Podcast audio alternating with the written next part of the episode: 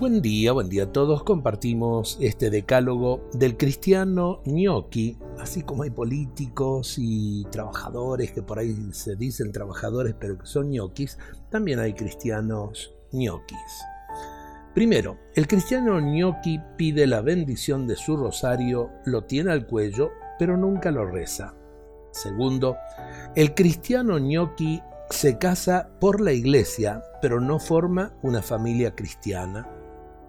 Tercero, el cristiano ñoqui bautiza a sus hijos, pero no los educa en la fe.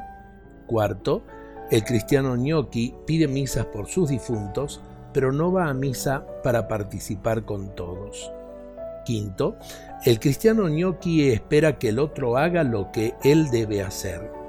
Sexto, el cristiano ñoqui piensa siempre en sacarle el jugo a su iglesia, pero nunca se acuerda de retribuirle con algo.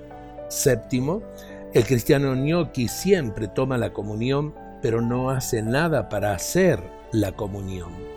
Octavo, el cristiano ñoqui habla de amor y justicia, pero hace la vista gorda a todo lo que ocurre a su alrededor.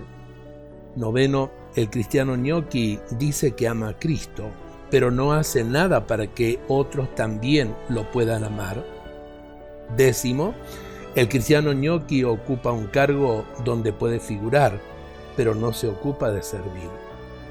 Qué lindo lo que acabamos de escuchar, porque muchas veces nos decimos muy cristianos y no vivimos nuestra fe. No somos testimonio de Cristo en el mundo. Ojalá que lo escuchemos, ojalá que lo vivamos y seamos buenos testigos de Jesús en el mundo de hoy. Dios nos bendiga a todos en este día.